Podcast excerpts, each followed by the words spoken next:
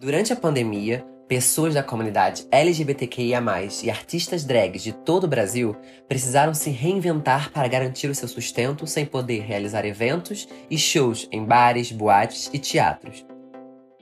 Com a necessidade de colocar a comida em casa e continuar levando a arte para o seu público, muitos artistas se adaptaram ao ambiente digital e realizaram inclusive vaquinhas online em busca de auxílio financeiro até a chegada de uma vacina que os permitissem voltar aos ambientes públicos presencialmente e de forma segura. Esses artistas, sem recursos financeiros, sem apoio de equipes e sem estrutura técnica para realizar grandes eventos online, se desafiaram em busca de aparatos e editais que possibilitassem prosseguir com seu trabalho. Apoie artistas locais. Apoie a arte drag. Arte é resistência.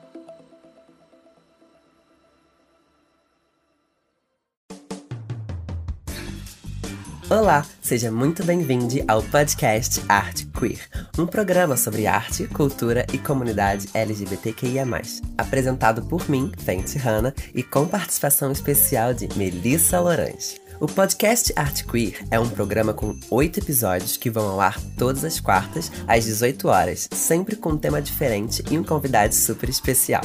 O tema do episódio de hoje é TNT Drag, a cena drag que estourou de Salvador para o Brasil. Nós vamos decolar até Salvador, Bahia, para conversar com ela, que é drag queen há seis anos, performer, modelo, youtuber, perua eleita Miss Salvador Gay 2017 e apresentadora do TNT Drag, o reality drag queens nacional online que sacudiu a cena drag no Brasil. Recebam ela com muita axé, Desiree Beck. Podcast Arte Queer. Primeiramente, Desirê, muito obrigada por ter vindo até aqui hoje, se disponibilizado para poder participar do podcast.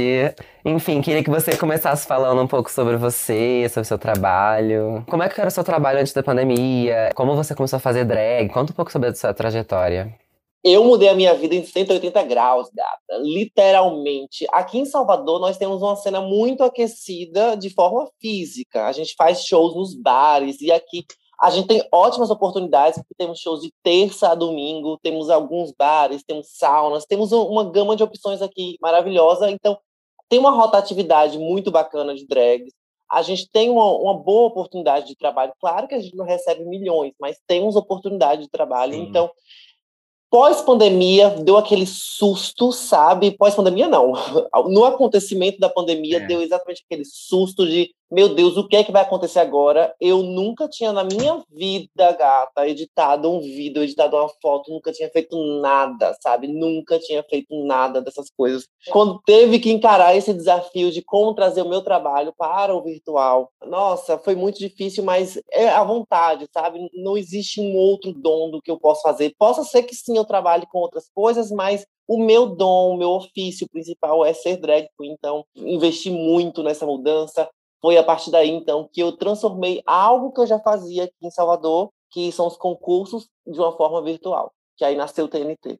Nossa, maravilhosa. Inclusive, você, minha filha, fez acontecer, né? Porque o TNT foi um acontecimento, assim. Eu assisto, eu amo, eu adoro. você já fazia concursos antes de fazer o TNT Drag? Já, já. Tinha, inclusive, tinha o TNT e agora, por exemplo, eu tô fazendo o TNT Macabra, né? Que é uma versão de horror, né? E eu já fazia aqui também um outro concurso do Macabra, que é o Miss Macabra, que inclusive eu realizei este ano é, presencialmente, foi uma coisa bem menor. Mas eu tinha vários concursos, Revelação Marujo, que era drags apenas iniciantes, é, o TNT, que também tinha essa pegada muito próxima do que o digital pede, uma cabra, rainha do milho, enfim, eu tenho um monte de concurso aqui, sabe, uma gama de concurso. E apesar de eu ter esse tanto de concurso, minha carreira ainda é pequena, sabe? Então eu completei agora seis anos de drag, antes da pandemia tinha quatro. Jovem, uma garotinha. É uma ninfeta drag. Mas já com muita coisa nas costas, né? E Salvador é, que... é isso, gata. Nós, a gente tem que se desenvolver muito, é tudo muito frenético, sabe? E aí, como a gente tem exatamente Ai, essas oportunidades, a gente se joga, sabe? Eu tinha meio que show de quarta a domingo, todas as semanas. sem pular um dia. Era quarta, quinta, sexta, sábado e domingo, Que shows sonho. fixos. Era babado, era um sonho, mas era a única forma de sobrevivência se eu queria realmente estar aí tendo drag como minha profissão. Então você trabalhava como drag, era sua profissão mesmo. Não É era a minha um profissão. hobby, era seu, seu foco, Minha- seu é, a objetivo. minha, é a minha profissão, é o meu foco, é o que paga as minhas contas, que eu invisto para, sabe? Antes, e exatamente a pandemia foi como transformar isso, eu continuar ganhando meu dinheiro. Durante a pandemia, eu investi em editais, que estavam aparecendo em vários editais, eh, fui contemplado em alguns. O TNT, hoje agora eu tenho meu canal no YouTube e eu tô conseguindo monetizar, tô conseguindo tirar um dinheiro legalzinho. Não é, nossa senhora, aquele dinheiro, mas já é algo, sabe? Então tem que correr atrás. Então, de certa forma, você soube ser versátil nesse momento de pandemia, você soube usar o seu instrumento a seu favor, né? Você usou ele para ser produtora dos seus próprios programas. Se estendeu ao Brasil, né? Porque eu, por exemplo, sou do Rio de Janeiro e conheço seu trabalho, não conhecia antes da pandemia. Aqui em Salvador, nós somos muito bairristas, sabe? A gente é muito aqui, a gente vive meio que numa redoma, porque temos uma cena muito aquecida, sabe? E a gente às vezes nem sente falta de ter algo externo. Claro que é bom, sabe? Ser reconhecida fora é um outro patamar do, do qual a gente é acostumado a nem sonhar com, sabe? Tendo essa questão toda aí de trabalhar de forma remota, nos possibilitou exatamente isso. Como várias outras artistas aí também, muitas meninas aqui em Salvador tiveram concursos. É, teve o Drag Inédita, teve o Super Queens, que são todas aqui drag em Salvador. Maravilha. Como é que você vê a cena drag local, assim, de uma forma geral, né, pra cidade? Olha, da melhor forma possível, porque aqui a gente é muito fã do que a gente produz. Nossas referências são as drags daqui. A, a nossa cultura e até as pessoas que ela consomem ainda está um pouco blindada dessa questão toda de RuPaul's Drag Race. As pessoas consomem, mas não é nada que se traz para o seu dia a dia, sabe? Nós temos referências fortíssimas aqui é, de várias gerações. Então, a nossa cena é muito em volta do que a gente faz aqui, a nossa realidade, a militância também que é muito forte, é algo de dar muito orgulho. Todas as pessoas, quando vão subir no palco, quando vão pegar o microfone para falar, elas têm que ter uma consciência do que elas vão estar falando, sabe? Uma consciência de classe, uma consciência de que espaço você ocupa na sociedade. Então, é muito lindo, eu tenho muito orgulho de fazer parte e de, de me formar como artista em que qualquer material que eu for produzir, eu tenho certeza que eu vou ter muito orgulho no futuro, porque o que eu produzi tem esse DNA do que é feito aqui em Salvador. Entendi. Você então é apresentadora, você apresenta o programa online, né, o TNT Drag, mas apresentava também os concursos. Aonde eram apresentados esses concursos? Eram em boates? Já se apresentou em teatro? Como é que você se apresentava assim e organizava esses concursos? Aqui em Salvador a gente tem uma infinidade de espaços, né? Por exemplo, o, o principal são os bares. Aqui tem o Âncora do Marujo e o Carmen, que são bares com, com atração 100% de drag queens. E são shows de terça a domingo, que vai das 11 horas da noite até as 3 da manhã, ou 4 ou 5, e com as drags lá no palco fazendo show. De repente, uma, duas, três drags segurando todo esse tempo aí de show, sabe? Não é tipo um número que você faz à noite, não. São quatro, três horas que você fica ali segurando aquela maratona ali. Então, durante esse momento aí você vai apresentar, durante esse momento você vai performar, você vai fazer sketches, você vai fazer é, peças. Aí tem também esses outros momentos que são os de concurso, que aí o concurso abre espaço para que outras drags possam estar participando, a depender da temática, né? Tem concursos que, era, que são para drags novatas, tem concursos que são para drags monstras. Enfim, tem vários nichos de concurso aqui, isso também é muito massa. E é mais ou menos sobre isso aí a nossa cena. Sim. E esses concursos, né? Como é que funciona, assim? Bom, a gente sabe que a maior referência para drag, assim, no mundo, assim, nesse momento é a RuPaul's Drag Race, né? Que é uma competição. Mas pra gente não. Não é, Não. não é. Aqui em Salvador tem muitos. Por exemplo, eu sou uma pessoa e eu já falei sobre todos esses meus concursos que eu fiz. Só que tem várias outras drags que promovem vários outros concursos. E quando eu cheguei na cena, é, ok, que eu, eu sim vim por conta de influência de RuPaul's Drag Race. Só que é uma exceção, muito exceção, sabe? É tipo, é muito pequena. Antes disso, já tinha vários concursos sendo feitos. É- E, e o DNA dos nossos concursos é muito próprio. É tanto que, se você for olhar o, o perfil do TNT, é uma coisa que foge muito do padrão. Tem muitas Sim. provas de militância ali dentro. É, a gente não necessariamente tem essa coisa de eliminação semanal. Ok, que com, com o passar do tempo, até por questão de angariar mais fãs, por exemplo, Macabra agora, ele tem um esqueleto muito próximo já do RuPaul's Drag Race, do Dragula, desses concursos mais mainstream. Mas todas as outras edições do, do TNT é muito mais. É, é, uma água que foi bebida aqui de Salvador mesmo. Que o RuPaul's Drag Race pode ter, sim, uma parcela é, de popularizar, trazer mais pessoas, principalmente pessoas fora do underground, para a cena, sabe? Então tem esse acréscimo, sim. Só que não é uma grande maioria. Nossa grande maioria coisa é tudo produzido realmente aqui em Salvador desde da década de 70, 60, 80. Entendi. Enfim, não tem como falar de Salvador e não falar do carnaval, né? Você tem alguma história, assim, de relação da cultura drag relacionada ao carnaval ou planos de fazer um trio das drags? Já teve um trio das drags aqui. É, o trio, a Chantei, o nome do trio da Chantei, que foi inclusive contemplado através do edital, que para colocar um trio é muito caro, sabe? É, é tipo muito caro, porque é um, é um espaço que você aluga, um tempo, então é tipo, é coisa milionária. Só que aí tem exatamente esses, esses momentos de editais, que aí teve, no caso, a, a Chantei, que é um coletivo de drags aqui de Salvador, que elas foram contempladas e colocaram um trio. Mas, paralelo a isso, tem várias outras atividades. É, o carnaval também é muito aberto para a gente. Todo ano, carnaval, por exemplo, eu trabalho. Seja é, sendo promotor de alguma marca, e eu vou estar fazendo várias ações para essa marca, ou então sendo repórter. No último carnaval, por exemplo, eu fui repórter da TVE e eu tinha vários quadros que eram feitos ali, e era muito interessante. E esse quadro é sempre feito por drags. Todo ano eles convidam alguma drag para estar apresentando aí. Então tem uma diversidade de espaços e oportunidades para drag no carnaval. E os nossos shows também têm, principalmente nessa época do verão, as coisas são muito mais moldadas para a música do carnaval, para receber até os turistas que estão vindo para Salvador. Então tem essa pegada carnavalesca, shows temáticos, então, nossa, a criatividade daqui, minha filha, é, nossa, é surreal. Adorei, gente, já tô louca. e assim, fala um pouco sobre essas referências daí mesmo, assim, como você vê a arte drag sendo feita aí na cena local, assim, como é que você lê, é, de alguma forma, as drags que estão nascendo e as drags que estão movimentando a cena drag aí? De uma forma muito plural também. Aqui tem um nicho muito forte de concursos de pageants, né, de misses. Eu, inclusive, sou miss. Eu ganhei concurso de, de beleza. Meu Deus do céu, puta que pariu, belíssima! Tem a, as monstras, que elas são queens, é, trainimals, clubbers, e elas também têm esse convite à desconstrução estética toda, é, é maravilhoso, e é uma cena muito forte também. Temos a, as drags que fazem esses shows é, nos bares de forma muito mais popular, fazendo músicas sertanejo, música de axé, música, o que for para tocar ali, sabe? Toca e sketches é, bem, bem rápidos.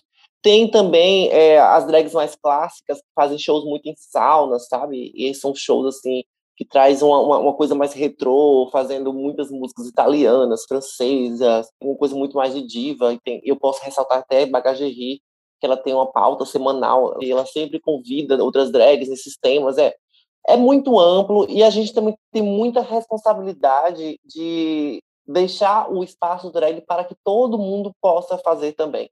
Aqui, essa questão de, por exemplo, uma mulher fazer drag é uma coisa tão normal para a gente já há algum tempo, sabe? Tem uns, muitas drags, mulheres cis, mulheres trans que fazem aqui, e elas são muito respeitadas. Claro que tem uma, uma dificuldade, sim, é, talvez assim resistência de um público, mas o espaço elas têm, sabe? Elas têm esse espaço, elas conquistam, elas são muito talentosas. Então, para a gente é muito mais natural do que é colocado na grande mídia aí para fora. Então, a gente tem uma, uma coisa muito mais respeitosa do que é ser drag queen. Drag queen realmente é um elemento que está para todo mundo poder experimentar. Sim, então você tem essa leitura de Salvador como sendo um cenário que contempla diversos gêneros, estéticas, pessoas que fazem drag, né, de alguma exatamente, forma. Exatamente. Se você perguntar como eu posso definir a cena de Salvador, eu definiria exatamente dessa forma, uma cena muito democrática. E aqui a gente Sim. é acostumada com esse fervor muito mais ágil. A gente sabe que em São Paulo tem um outro fervor diferente, no Rio de Janeiro também tem outro fervor eu tenho muito respeito pela cena do Rio também, principalmente para as drags mais clássicas.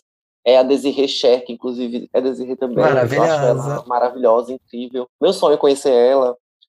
Tem muitas lendas aí do Rio também. Sim. Eu acho que a cena do Rio, de, de uma forma diferente, ela tem uma semelhança com Salvador.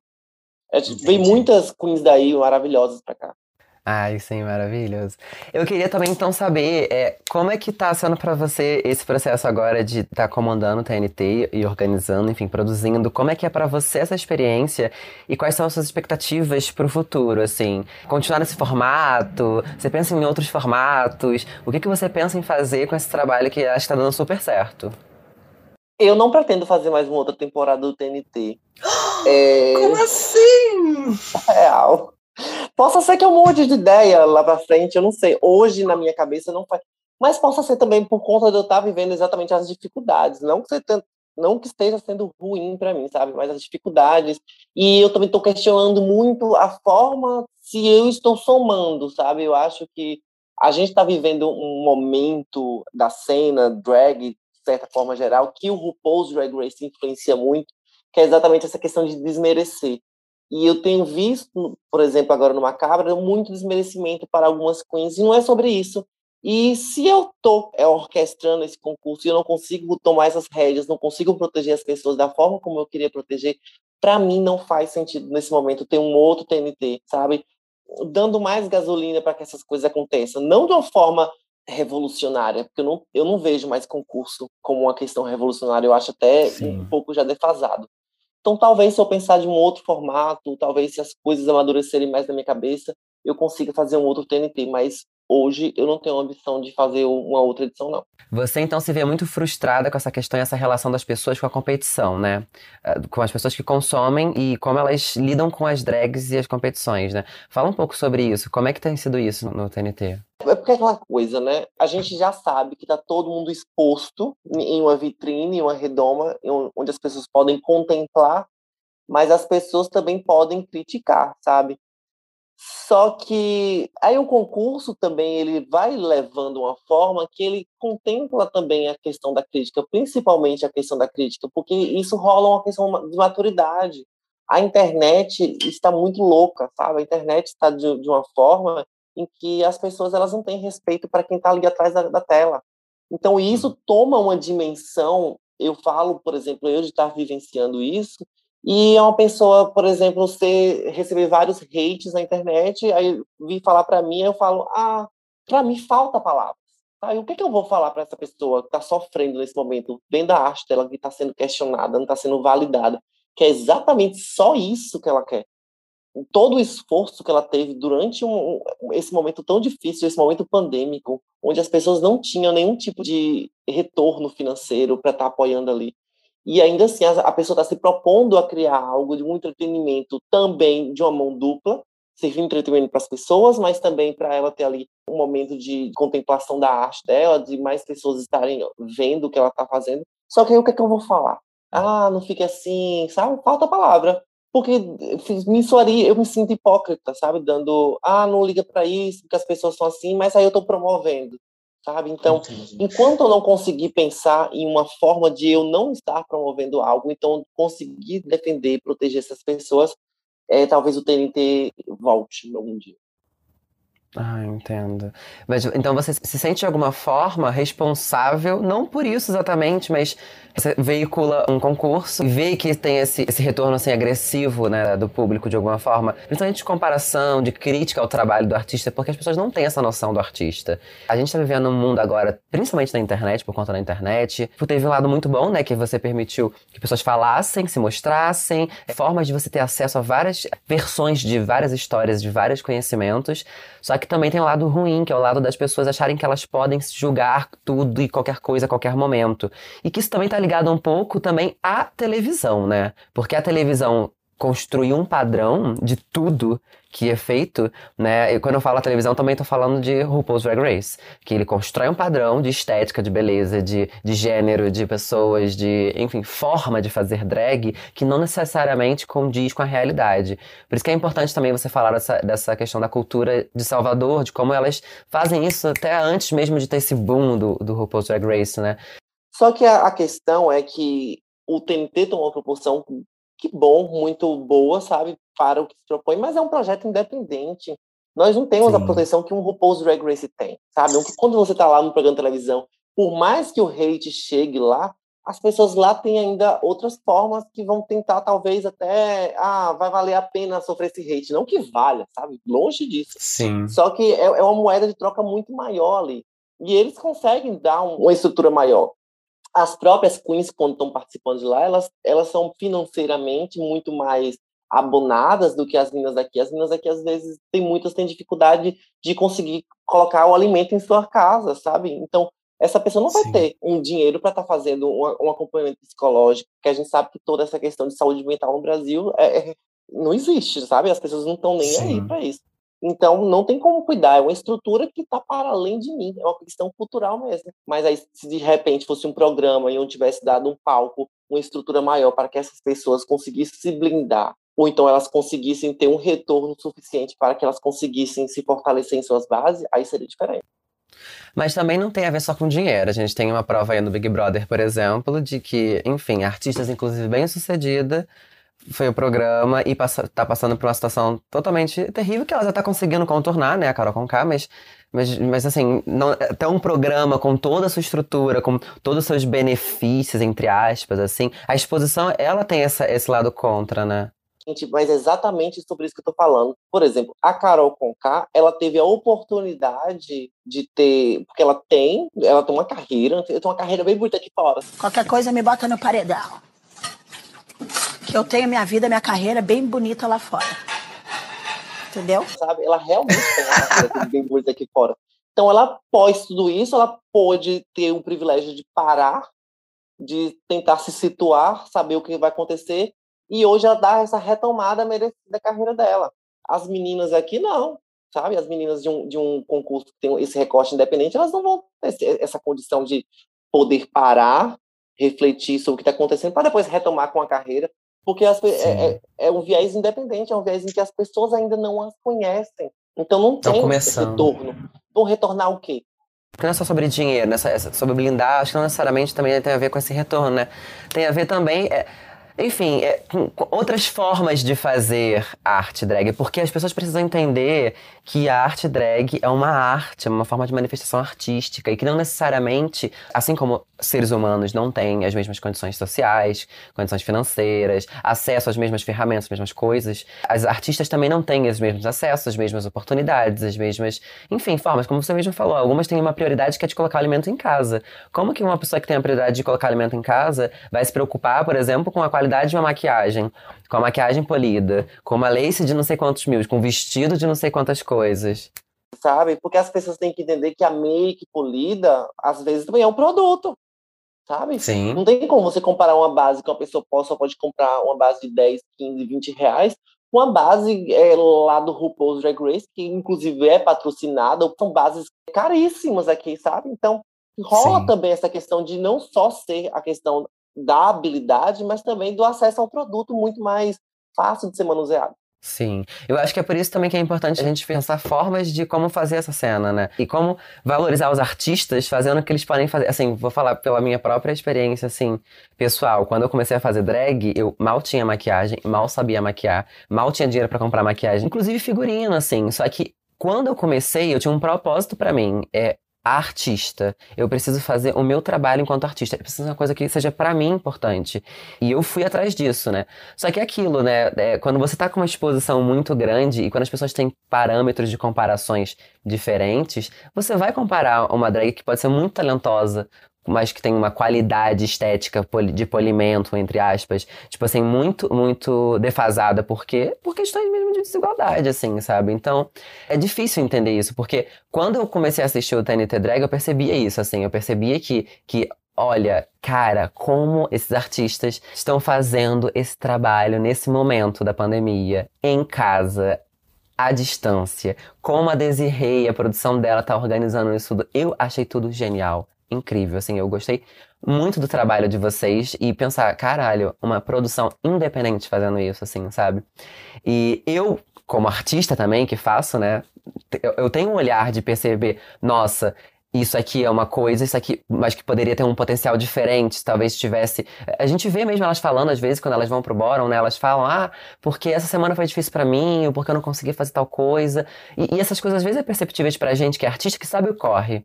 Mas para as pessoas que enfim, são totalmente egoístas, que vivem no mundinho delas e não conseguem se colocar no lugar do outro, não conseguem entender o processo para fazer aquilo chegar para você. É complicado isso, assim, né? Então a minha dica, realmente, assim, a minha, a minha dica, aquela que vai dar dica, né? Bom, não é nenhuma dica, eu acho que naturalmente você virá fazer isso em algum momento que é produzir novos formatos de programa, novas formas de fazer com que a arte drag local ou nacional, como você está fazendo agora, cheguem às outras pessoas. E, enfim, eu espero também muito que isso. De, em algum momento também a gente consiga ter a arte drag contemplada, assim, em níveis financeiros estratosféricos, como a, né, a RuPaul e todo o seu universo. Mas é um rolê, assim, eu acho que vale muito a pena você pensar nessa forma de, de como refazer essa apresentação, assim. Você tem alguma coisa em mente em relação a isso? Olha, eu não consigo pensar em projeto em nada enquanto eu não termino algo. Eu não consigo pensar ainda. Então, quando terminar, eu me dou algum tempo, o tempo, o tempo que eu vou ter para conseguir pensar em outro projeto.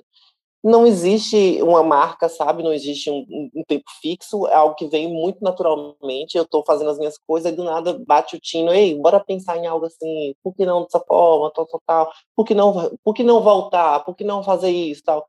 Então, eu tenho esse tempo para oxigenar a cabeça, para eu descansar, para eu respirar, para eu saber como é que vai ser a questão de colaborar com outras pessoas, porque eu sou louca por, por essa questão de colaborar, sabe? Quanto mais a gente está colaborando, por exemplo, hoje a gente está aqui tendo esse primeiro papo, Sim. sabe? A gente já começou nas redes sociais, tal, mas a gente está tendo agora essa, esse, primeiro, esse primeiro papo. Então, é uma colaboração que eu estou fazendo aqui. Eu adoro. Eu, eu, eu gosto muito de colaborar com as pessoas.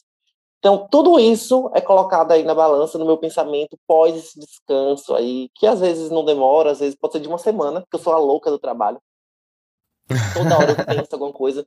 Ultimamente eu tenho estado muito no pensamento de fazer curtas, de fazer algo assim do tipo, e eu vou fazer agora um para o Natal, inclusive. Mas é isso, é como funciona o meu processo criativo. O meu processo criativo é muito fluido. Eu respeito muito o meu tempo. Não acelero Entendi. e nem diminuo eu vou exatamente conforme é, eu estou demandando. E, e, eu sei que também não tem um tempo para nada ser lançado. Se, por exemplo, eu não quiser, em três anos, não lançar nada relacionado a TNT, mas em três anos depois eu quiser lançar, eu acho que é o tempo certo. É, e as pessoas que vão estar assistindo, sendo menos ou sendo mais, tudo bem. Aquele é o processo das coisas. Eu não, eu não vou me cobrar mais por isso, não. Entendi, perfeita. Atenção, a aula já vai começar. Olá a todos, todas e todes e bem-vindos a mais um Salve a Professorinho, seu Drops de conhecimento escolar e drag queen aqui no podcast Art Queer. Eu sou Melissa Lorange e hoje nós vamos ter uma aula de matemática financeira. O que é interessante porque eu não sei matemática e sou pobre, mas é importante a gente saber algumas coisas do funcionamento da nossa sociedade capitalista.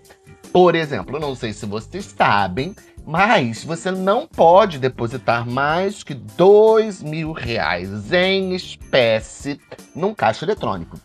Os motivos são vários, né? Primeiro, para sua própria segurança, para impedir que as pessoas, sei lá, sejam sequestradas e obrigadas a fazer depósitos muito grandes, mas também para inibir o processo de corrupção e lavagem de dinheiro.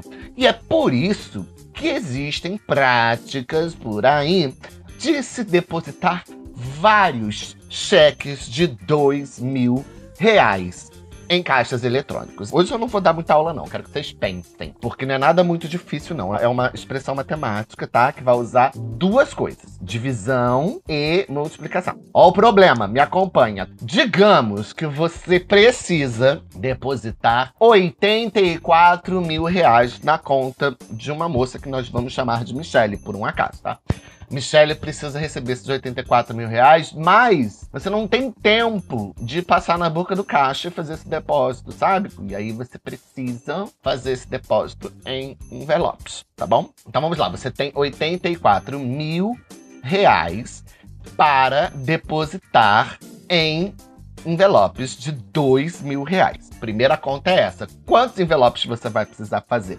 Mas aí, calma, que não é só isso, é fácil, né? Eu quero que vocês pensem que cada envelope, cada processo de colocar o dinheiro no envelope e o envelope na caixa eletrônica demora 4 minutos. Então, atenção. Quanto tempo você, uma pessoa honesta, precisa para depositar todos os cheques de dois mil reais no caixa eletrônico e alcançar a quantia de 84 mil, tendo em vista que cada um deles demora 4 minutos. Eu vou dar um tempo, porque eu sei que você é uma pessoa provavelmente humanas ou pobre, que não tem noção dessas quantidades grandes de tempo. E aí você precisa pensar, mas não abre a calculadora não. Pensa comigo aqui, que não é difícil. Você vai dividir, você vai, ó, vezes 4, e aí você pega a quantia, lembra que uma hora tem 60 minutos. Resultado: você vai precisar de 2 horas e 48 minutos para depositar 84 mil reais em envelopes de 12 mil reais no caixa eletrônico, o que é absolutamente prático e totalmente cabível de se fazer todos os meses, não é mesmo? Enfim, por hoje é só. Eu espero que vocês tenham tirado proveito da lição de hoje e entendam que existem formas mais práticas de você fazer depósitos financeiros. Por exemplo, você pode me mandar um Pix neste momento estará aqui embaixo no código na descrição deste podcast. Até a semana que vem e muito obrigada. Eu queria até, agora que você falou, né, em curta, e eu percebo muito essa questão do audiovisual, né? Não só pela questão da necessidade de realmente ser um produto audiovisual, mas os mini filmes que as drags fazem, os trabalhos, assim, eu vejo muito essa questão do audiovisual. Você, qual a sua relação com o audiovisual? Ou ele surgiu durante a pandemia, mesmo nesse processo? Ou as pessoas que trabalham com você nessa produção? Porque vocês estão fazendo uma coisa também para a linguagem audiovisual. Então eu queria saber qual é a sua relação com isso, assim, com essa forma de levar arte drag para outras pessoas. Olha, é, antes da, da pandemia, eu apenas era convidada e eu fazia, não estava por dentro da produção, então não tomava tanto gozo naquilo. Eu gosto muito de produzir, eu gosto muito de estar ali do zero, sabe? Fazer exatamente tudo. Tudo que a pessoa for ver quando assistir algo que tiver eu ali, a pessoa vai saber que eu estava desde o início até o final de tudo ali. Todos os processos, eu gosto muito disso, é uma paixão minha. Então, mas pós é, esse momento, entrando exatamente nessa questão toda remota, eu me apaixonei pelo audiovisual. Fui entendendo, eu não gosto também de pular etapa, sabe? Eu fui primeiro sabendo como é que funcionam as coisas. Ah, ele tá editando dessa forma, eu vou editar também, tal, tal, tal, tal, tal. Isso serviu muito no meu canal. O meu canal, eu no início tinha que pagar um editor, porque eu não tinha ainda uma edição profissional. Então, pagava o editor, mesmo sem poder, tava pagando lá. E hoje eu edito todos os vídeos do meu canal. Tudo eu roteirizo, eu edito, faço tudo sozinha. E eu faço tudo no celular. Então já é algo que no me dá celular. um tesão. Aham. Todos os vídeos do canal, todos, eu faço tudo sozinha. Eu roteirizo, eu gravo, eu edito, é, as thumbnails eu que faço, tudo que você puder pensar que tá ali, é eu que produzo, sabe? A minha produção, minha maquiagem, os cabelos, tudo isso eu faço. Então eu gosto disso. Isso é algo que eu gosto. Sim. Eu gosto de estar por trás de tudo. Então, hoje, tendo esse viés em que eu tenho essa possibilidade de fazer tudo que a pessoa está vendo, está sendo colocado ali, aí eu tenho uma paixão muito maior pelo audiovisual e estou disposta a fazer muitas mais coisas agora que eu tenho um know-how maior. Hum, maravilhosa, maravilhosa. Assim, eu acho que realmente vocês têm que continuar assim. Eu acho que vai chegar num lugar muito legal. Bom, a gente já tá caminhando pro final da nossa entrevista e eu queria, bom, antes de terminar, fazer uma pergunta que é o nosso quadro Não Tenho Paciência com quem tá começando agora. Pergunte o que você quiser, eu sou um livro aberto. Amo! O nosso quadro é Não tenho paciência com quem tá começando agora. Então, qual é a sua dica, seu coió, seu. Enfim, seu recado que você deixa pra quem tá começando a fazer drag agora? Gente, é, uma, é algo até poético de falar, todo mundo fala exatamente isso, mas é a verdade. Tenha o seu tempo, não se cobre, sabe? Ninguém nasce com a melhor maquiagem do mundo, ninguém nasce com o melhor cabelo do mundo, ninguém nasce com o melhor figurino do mundo, ninguém nasce com a melhor performance do mundo. Queira. E se você quer, isso implicita muito responsabilidade e compromisso em tudo que você está fazendo, sabe? Tudo que você for fazer, a sua palavra ela tem que ter um valor, sabe? Então, se apegue muito na construção da, da sua personagem, sendo muito fiel a quem você acredita naquilo. Porque se você não acredita, uma hora vai se perder. Nunca fique muito nessas coisas por conta de challenge, coisas que aparecem muito rápido, depois somem. Isso se você quiser ter algo muito mais longe, sabe? Uma longevidade maior na sua carreira. Respeite isso, acredite, você é interessante, suas referências são interessantes, por mais que seja distante do mainstream, é, tem muitas pessoas que gostam exatamente do que você gosta, e isso vai ser exatamente o diferencial que você vai ter na sua frente. Então, não aborte nenhuma ideia que você tiver e que você acredite que se satisfaça, sabe? Tenha seu tempo, tenha tudo isso e principalmente honre todo o compromisso que você for ter, seja com Sim. você e seja com as pessoas. É muito importante, nossa Muito, senhora. muito importante. Não E sei como é em Salvador. é, Mas aqui Não, no é- Rio é de. Janeiro, eu não sei. Eu até diria que era problema de. ah, Não, acho que drag tem uma fama terrível, mas enfim. Não, amiga, é é, é babado, é babado geral. Por isso que eu falo, eu tô trazendo exatamente esse ponto das pessoas terem honra com compromisso. E outra coisa também é saber valorizar todas as pessoas, porque eu Sim. tenho visto que cada vez mais existe, existe uma tendência de endeusar pessoas que atingiram um certo patamar. E não é bem sobre isso, porque essas pessoas também elas caem em outra armadilha que é poder viver apenas naquele mundo delas, sabe? Parece que quando você atinge 100 mil seguidores, você só pode conviver Sim. com quem tem 100 mil seguidores. Se você tá com 50 mil, só com quem tá com 50. Se tá com 10, sabe? Existe algo de que a pessoa não pode mais olhar para trás, só olhar para ou aquilo que está no seu nível, entre aspas, ou então para o que está a mais. E isso é muito feio. Nossa, terrível, terrível. E a gente vê isso aqui muito forte, assim. Enfim, mas eu queria saber agora também de você, o que que você espera desse retorno do pós-pandemia? Se é que isso vai acabar um dia, né, gente? A louca. Do que que você espera, assim, pro próximo ano, pro futuro drag, assim, pro, pros próximos anos, assim, da sua carreira, do cenário em que você está inserida, ou dos cenários que você quer desbravar, assim, de alguma forma? O que que você espera, assim? Olha, a gente está vivendo um momento muito difícil de definir, sabe? A gente sabe que as pessoas retomaram, as pessoas, enfim, existem vários, várias teorias tal, as pessoas retomaram.